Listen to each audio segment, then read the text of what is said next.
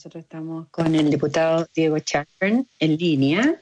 Él es abogado, diputado de RN por las comunas, distintas comunas de, de Rancagua y experto en materias constitucionales. En 2019 obtuvo el grado de doctor en Derechos Económicos, Sociales y Culturales en la Universidad de Marburgo, Alemania.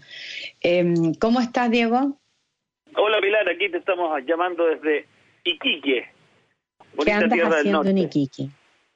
Mire, aquí andamos con el diputado Coloma y con nuestra querida Andrea Valladares, que es coordinadora del Comando de Chile Vamos por el Rechazo, además de la senadora Bensberger, el diputado Galleguillo y el diputado Trisotti. Básicamente compartiendo con la gente, estando en los distintos medios de comunicación locales y conversando sobre este plebiscito que, que viene el 25 de octubre, donde nuestra convicción es que no es necesario partir de cero, no es necesario echar abajo la casa para corregir las grietas. Así que eh, eso la ciudadanía lo está empezando a entender. Diego, presentaron ayer ustedes el proyecto con 14 diputados, justamente, eh, que bueno, que lo más probable es que no lo apruebe el Congreso porque no tienen mayoría para que los presidentes del Senado y la Cámara convoquen a una comisión bicameral dentro de los seis meses siguientes que ganara el rechazo para proponer un proyecto de reforma constitucional. Eh, ¿Hicieron ayer esa presentación? Sí, lo que pasa es que, a ver, inspirados en lo que fue el proceso de reunificación en Alemania, nosotros dijimos, bueno, ¿cómo, ¿cómo poder plantearle al país? Porque nosotros tenemos claro que la oposición, y por lo mismo no nos aprueba la reforma previsional, por lo mismo no nos aprueba la reforma FONASA, o sea, ellos tienen todo frenado porque cualquier avance en esa dirección los debilita en su postura del plebiscito y por lo mismo vemos difícil que nos lo aprueben. Pero sí quisimos hacer un téngase presente de cara al país con eh, un proyecto que diera un mecanismo alternativo, que cuál es, muy sencillo, que de ganar el rechazo, eh, se podría constituir una comisión bicameral compuesta por un número determinado de personas, con audiencias, en fin, que en un plazo de seis meses eh, le presente al país un proyecto de reforma constitucional en aquellas materias que podamos mejorar y esa reforma se plebiscite. Es así como han sacado adelante procesos, bueno, yo, yo conozco muy de cerca el proceso alemán y fue la manera, por ejemplo, en cómo Alemania canalizó eh, la reunificación constitucional cuando cae el muro el año 89. Entonces, yo creo que, hay que mirar esas experiencias y no comprarse solamente las hojas de ruta de los países vecinos, que usted sabe que, el desenlace no siempre ha sido el mejor. No hay, no hay mucho donde mirar por aquí, por la región. En el fondo es un compromiso de los que están por el rechazo, eh, diciendo que van a reformar igual la, Constitución frente al argumento de la oposición, que uno oye que el rechazo no es el camino para reformar.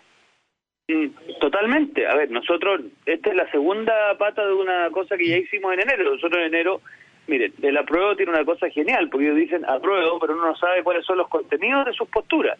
En cambio, nosotros nos parecía a fines de enero que había que presentar un proyecto de reforma y ahí pueden encontrar ustedes lo que les interese en la página rechazar para reformar.cl los contenidos de nuestra reforma y la segunda pata era además proponerle al país un procedimiento de corto plazo, de seis meses, sin un segundo Congreso, sin hoja en blanco, sin necesidad de un gastadero de plata tan grande como el que pretende la prueba. Y bueno, obviamente eso a ellos les incomoda, porque en el fondo ellos lo que le están vendiendo al país es esta idea de que la nueva constitución es como una especie de remedio universal. Y la verdad es que todos sabemos que eso no es así. Yo cuando veía a Jorge González en la franja decir que la nueva constitución va a resolver la salud, las pensiones y la educación, todos sabemos que eso no es así, entonces eh, yo creo, Pilar, lo peor que nos puede pasar es jugar con las expectativas de la gente. Ya, y bueno, hay muchas dudas, Diego, eh, sobre exactamente qué significa el voto. Entonces, yo te quiero hacer unas preguntas como diputado y experto constitucional. ¿Qué significa exactamente en el plebiscito votar por la convención mixta o votar por la comisión constituyente? Porque eh, la gente no tiene claro y hay argumentos a favor y en contra. ¿Qué le conviene a la derecha? ¿Convención mixta? Que es decir, la integran la mitad, los actuales congresistas elegidos por ellos mismos en función de la representación que tienen hoy día en la Cámara, o la convención constituyente, donde todos para la casa y se eligen todos los constituyentes. Mira, nosotros ayer estuvimos mirando esto, a ver, pensémoslo desde el país y también pensémoslo desde nuestro sector político. Yo creo que al país le conviene, en caso de ganar el apruebo, el espacio lo más moderado posible. Y la moderación obviamente está dada porque el equilibrio de las fuerzas dentro de la convención sea el mayor posible. Yo creo que un análisis objetivo te lleva a la conclusión que hay mejor proporción de fuerzas en la convención mixta que en la convención constituyente, salvo que alguien crea que vamos a lograr más del 43%, que es lo que hoy día tenemos en el Congreso, en la elección de abril, lo cual es bastante curioso, porque ese es un porcentaje que no es bajo, que la centro derecha obtuvo en un contexto donde teníamos un candidato presidencial pujante y hoy día no es esa la situación. Ahora, para nuestro sector, Pilar, te voy a dar algunos números. Mira, si hoy día se escogiera la convención constituyente de acuerdo a solamente replicando lo que son los porcentajes de la de la de lo que fue la digamos la elección eh, parlamentaria de pasada 2017 que fue la última claro, tendríamos tendríamos 72 convencionales ¿eh? en la convención mixta si nosotros aplicáramos esa proporción la actual proporción al Congreso nos correspondería en la mitad congresista 40 y en la mitad, digámoslo así, elegida debiésemos poder oscilar entre 42 y 48. Es decir, si uno hace la comparación, en la convención constituyente nuestro sector debiese sacar 72 y en la mezcla de la mixta debiésemos llegar al menos a 78 u 82. Entonces, yo creo, yo creo que los números... Y eso, Diego, les daría la mayoría, les daría el 51% del total si, si fuera eh, a través de la mixta.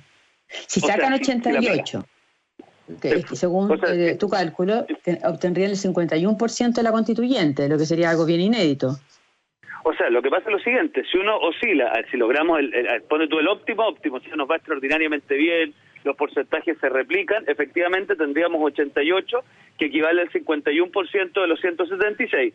En un escenario más moderado, donde sacáramos 82, ahí tendríamos el 49%, pero no se te olvide que la nueva mayoría y el Frente Amplio no constituyen un frente unitario, entonces tendríamos una posición bastante expectante en la convención mixta en ese escenario. Entonces yo no me pierdo ni un minuto, ni para el país, ni para nuestro sector, hay una alternativa distinta a la convención mixta, porque es la que ofrece más moderación y es la que ofrece mejor representación. Entonces yo cuando escucho a algunos decir que hay que anular el segundo voto, mira, yo me agarro la cabeza. Ya vamos a ir a ese. Todavía el diputado Chalper no, no se meta con el nulo. Para explicarle a la gente, ¿por qué tiene esta ventaja la convención mixta? Porque tiene dos ventajas, ¿no es cierto? Una es que al achicarse los distritos que se van a elegir, la, los pactos fuertes tienen más posibilidades, como la derecha, al concentrar los votos, entonces por eso elige más. Mientras más grandes son el número constituyente, si se eligen todos, a la derecha le va a ir peor que si se elige solo la mitad, que son 86, ¿no es cierto? Tal cual. Usted no lo puede decir mejor. Ah, y la, y la segunda ventaja a través de la mixta es que ah, trasladaría, si es, la, si es el Congreso el que elige los representantes a la constituyente según la representación actual en el Congreso, que está decidida por la última elección, ¿no es cierto? trasladaría la actual ventaja que tiene en materia representativa el bloque de la derecha en el Congreso, que es mayor a su votación. ¿Y eso es por qué? Porque hubo mayor dispersión de votos en la izquierda. Entonces, hay dos razones por las cuales conviene la mixta, ¿no es cierto? Que le daría mayor representatividad finalmente a la derecha. ¿Es así? Sí, tal cual. Usted lo ha explicado muy bien y yo solo le agrego a eso que es que si uno hace la proporción a ver, usted lo explicó muy bien, dado que vamos a tener distritos donde no se van a escoger la totalidad, sino que se escogen menos, eso tiende a favorecer a los bloques más mayoritarios y por lo tanto la representación final de nuestro sector en la convención mixta supera al menos, al menos, en el mejor escenario para las dos, en ocho puntos a lo que sería una convención constituyente. Entonces, yo no me pierdo ni un minuto y, y le digo, espero que nuestros vecinos que están escuchando tampoco se pierdan. Si usted cree que la centro derecha tiene que defender las ideas que están hoy día en nuestra constitución, vote convención mixta. O sea, yo, yo eso lo tengo clarísimo. ¿Y qué pasa con el argumento que algunos dicen que es tan malo el actual Congreso que mejor todos para la casa y elegirlos a todos entonces en la fórmula de la convención constituyente en que se eligen a todos? A ver, yo creo que digamos las cosas como son. La convención constituyente no, salvo valiosas excepciones que posiblemente van a existir, probablemente van a ser personas que van a ser construidas por los partidos de los distintos distritos del país.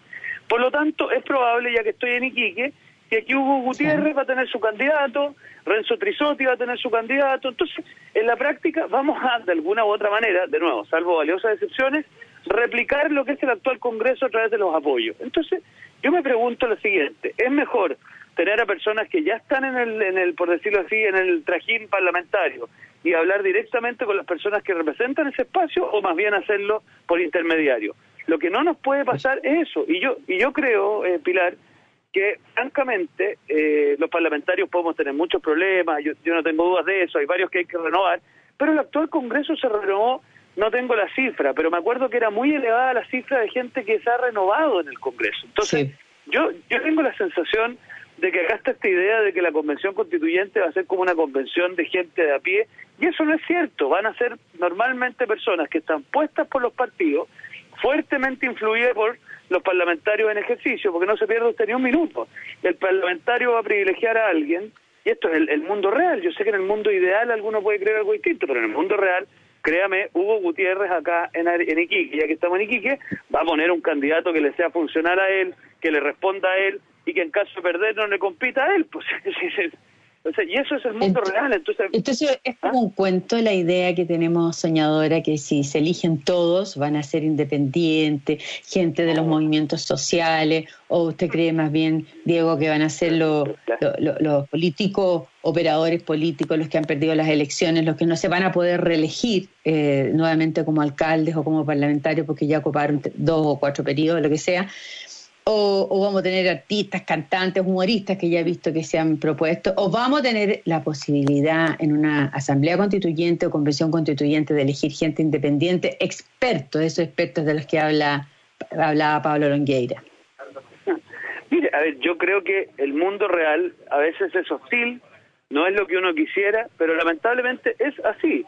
Yo creo que en nuestro sector vamos, a, yo al menos que tengo que, por ejemplo, dirigir la elección eventual de los constituyentes en la región de O'Higgins, voy a buscar gente que sea una contribución en la convención.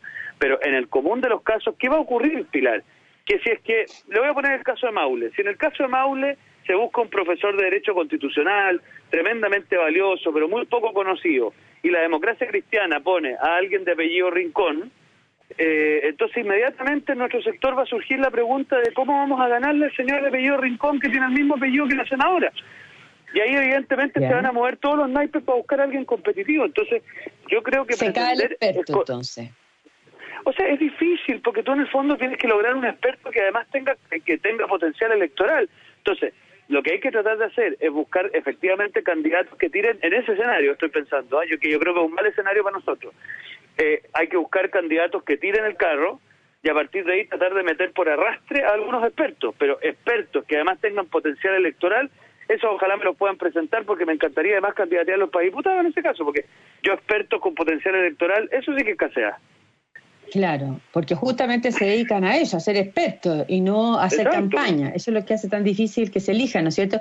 Pero ante el desprestigio de los políticos, eh, diputado Chalpern, eh, lo que está esperando la ciudadanía es que ustedes como Congreso aprueben un proyecto para facilitarles la competencia y les bajen el número de firmas para presentarse como candidato, les permitan la firma electrónica, hoy día no se les permite, tienen que ir a la notaría, lo que es una locura con pandemia, y se les permita también hacer una lista conjunta donde puedan sumar su voto. ¿Va a ocurrir eso o van a, van a torpedear a los independientes? Mire, yo estoy, eh, yo he apoyado cada una de las cosas que usted acaba de mencionar. Yo estoy jugado por la renovación de la política. en eso espero que mis actos hablen más que lo que yo pueda decir pero yo más o menos, uno no, hay nada peor que, no decir las cosas como van a ser. Yo creo que eso no va a volar porque los partidos políticos eh, tienen, eh, por decirlo así, eh, el interés de obviamente mantener una presencia fuerte en el proceso. Eso también tiene su razón de ser. No se le olvide que los partidos políticos juegan un rol en las democracias representativas. quizás la excepción es una convención constitucional, pero obviamente los partidos no, no, no ven con buenos ojos el que pueda emerger una fuerza independiente que les pueda competir. Eh, pedir altruismo está muy bien, yo creo que hay que promoverlo, yo por lo menos he votado a favor de todas y cada una de esas iniciativas, pero conozco más o menos cómo funciona en la práctica el sistema. Ya, y para meter el factor experto, porque si no vamos a terminar de nuevo haciendo una constitución con deportistas, con humoristas, con cantantes eh, de segunda línea, eh, ¿qué va a hacer Chile Vamos? ¿Va a llevar independiente en sus cupos, por ejemplo, independiente en cupo RN, en cupo UD, en cupo de Bópoli, o va a meterlos en su pacto más, donde tienen menos chances al interior del, pacto de Chile Vamos? O sea, ¿Cuál va a ser el tratamiento de ustedes? O sea, yo, yo, yo, lo que no puedo hablar porque yo no soy parte de la mesa del partido, pero lo que yo creo que hay que hacer es básicamente buscar candidatos competitivos que tengan expertise técnica y que puedan contribuir en la redacción de una constitución. Yo le hablo de mi distrito. En mi distrito hay un seremi de, del trabajo que se llama Federico Iglesias, que es un hombre tremendamente talentoso, porque además es abogado, ha sido asesor laboral del el director nacional de la Dirección del Trabajo, y para la redacción de todo lo que tiene que ver con las garantías laborales, 19, número 16 y siguiente, podría ser un tremendo aporte. Y tiene potencial electoral, porque un hombre joven, de una familia tradicional allá de, de Rancagua, entonces, ahí tiene usted un nombre de alguien, entonces va a ser pega de nosotros buscar gente que tenga esas características. Entonces, yo creo que pensar en los expertos típicos, no sé, profesores universitarios. La, la, la, Marisol Espeña, e, la Constanza V, eso van a quedar todos fuera. O sea, lo veo difícil. Ahora, la Constanza Juve, por ejemplo, ahí la paréntesis, yo creo que la Constanza Juve tiene un tremendo potencial electoral, yo la conozco bien, es una mujer joven, y a mí me encantaría que ella fuera candidata. Tendría que hacer campaña. Eh, diputado Diego Chalper, vamos a una pequeña pausa y volvemos con el tema sobre las muchas dudas que hay sobre el plebiscito que se acerca a, a carrera. Vamos a una pausa y volvemos, ¿ya? Ya volvemos, estamos con el diputado Diego Chalpern de RN, hablando, él está en Iquique en estos momentos y estamos hablando de las dudas, numerosas dudas que hay respecto al plebiscito que se avecina. Eh, Diego, eh, hay mucha gente también dentro de su propio sector que está llamando a votar nulo, o sea, no, ya no solo está la duda entre la, convención constituyente y la asamblea mixta, sino que además el voto nulo. ¿Qué gana una persona que quiere votar por el rechazo y anula el voto? No sé, yo creo que es un tremendo error. Perdón. Yo creo que es un tremendo error? Mire, porque en el fondo lo que lo que sostiene esa tesis es que si usted vota por el segundo voto, de alguna manera está validando la prueba. Y eso es un error, porque son dos votos independientes y además el segundo voto solo produce efectos en la medida en que gana el apruebo. Entonces, primer escenario, Gana el rechazo, fantástico. Nosotros vamos a empujar reforma y lo hemos dicho hasta el cansancio. Segundo escenario, y uno tiene que moverse en la vía pilar en todos los escenarios. Gana el apruebo, entra a tomar efecto el segundo voto. Lo hemos conversado en el primer bloque con usted. ¿Cuál es el escenario más favorable? Evidentemente la convención mixta.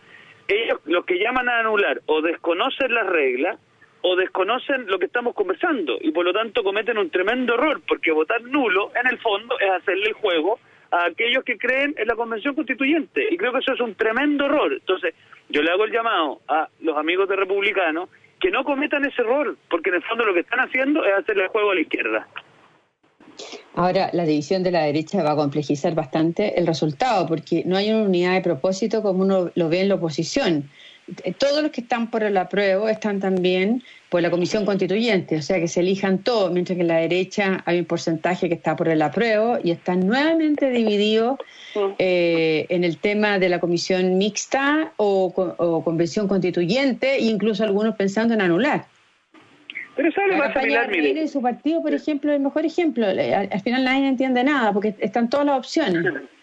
Oiga, pero mire, yo soy más optimista que usted en qué sentido en que nosotros a nivel de militancia, a nivel de dirigencia, a nivel de la ciudadanía que uno observa en terreno, hay algunos líderes que efectivamente usted que ve que quizás tengan alguna repercusión a nivel de los medios nacionales, pero a nivel de la dirigencia de base uno no observa que tengan, por eso mismo no tienen capacidad de levantar campañas en ninguna parte. Entonces, yo lo que observo es que la dirigencia la tiene bastante clara, votar rechazo y votar convención mixta para serte franco, lo de republicano a mí me tiene un poquito sorprendido, pero quiero creer que a medida que vayamos conversando van a darse cuenta que esto de llamar a anular el segundo voto es un tremendo error. Eh, y estoy seguro que vamos a tener cohesión en eso. Entonces, yo entiendo que quizás la sensación de ciertos líderes que usan plataformas nacionales para decir ciertas cosas generan algunas dudas. Pero hágase usted la pregunta, Pilar, de por qué esos espacios no son capaces de levantar campañas en terreno. Es porque básicamente una cosa es lo que ellos puedan decir en un diario de circulación nacional y otra cosa muy distinta es lo que sienten los dirigentes de base y los que ganan las elecciones, Pilar, son los dirigentes de base. Eh, Diego Chalpen, hay otro tema respecto a, las inhabilidades. En la comisión mixta los parlamentarios van a poder presentarse a elecciones populares, los que sean electos, ¿no es cierto?, por el Congreso para integrar esta comisión de constituyente. Ellos van a poder presentarse a elecciones populares, por ejemplo, las parlamentarias que tenemos este otro año. En la 100% electa, en cambio, van a tener que elegirse eh, después de hacer un año de inhabilidad, o sea, no se pueden reelegir durante un año o postular a cargos públicos.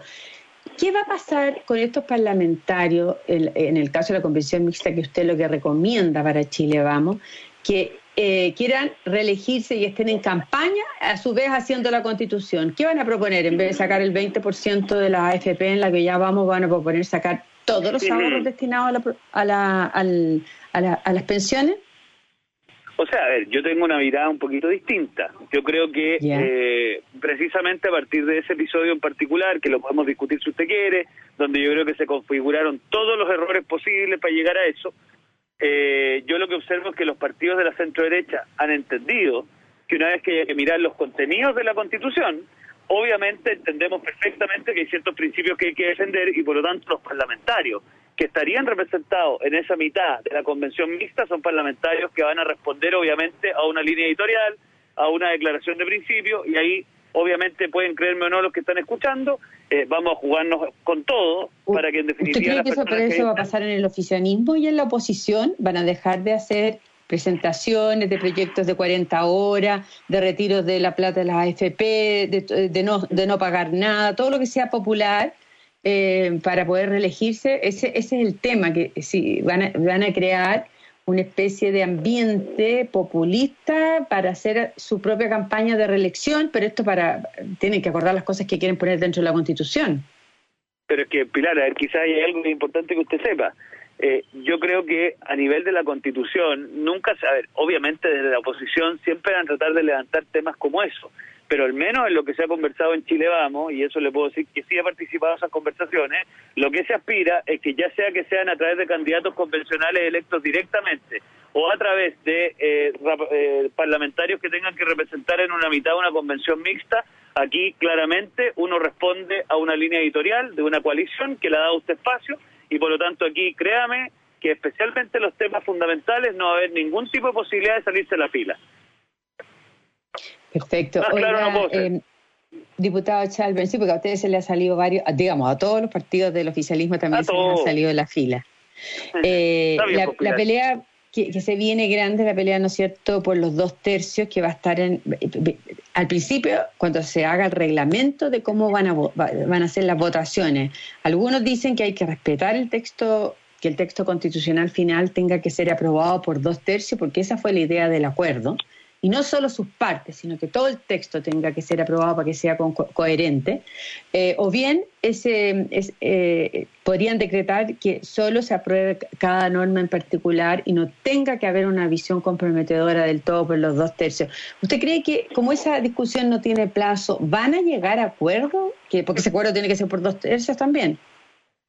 Bueno, es que Pilar, en el fondo aquí estamos haciendo como un círculo largo. Obviamente, si es que la correlación de fuerzas es razonable, nosotros tenemos una buena representación, ojalá la izquierda democrática saque la voz y también tenga un porcentaje, obvio que el diálogo va a ser más razonable y más moderado. En cambio, si nosotros más bien tenemos una mala representación y los sectores más radicalizados tienen una representación superior a esa, obviamente eso no va a ser posible. Hoy día el Frente Amplio y el Partido Comunista no son capaces de constituir un tercio de la Cámara de Diputados.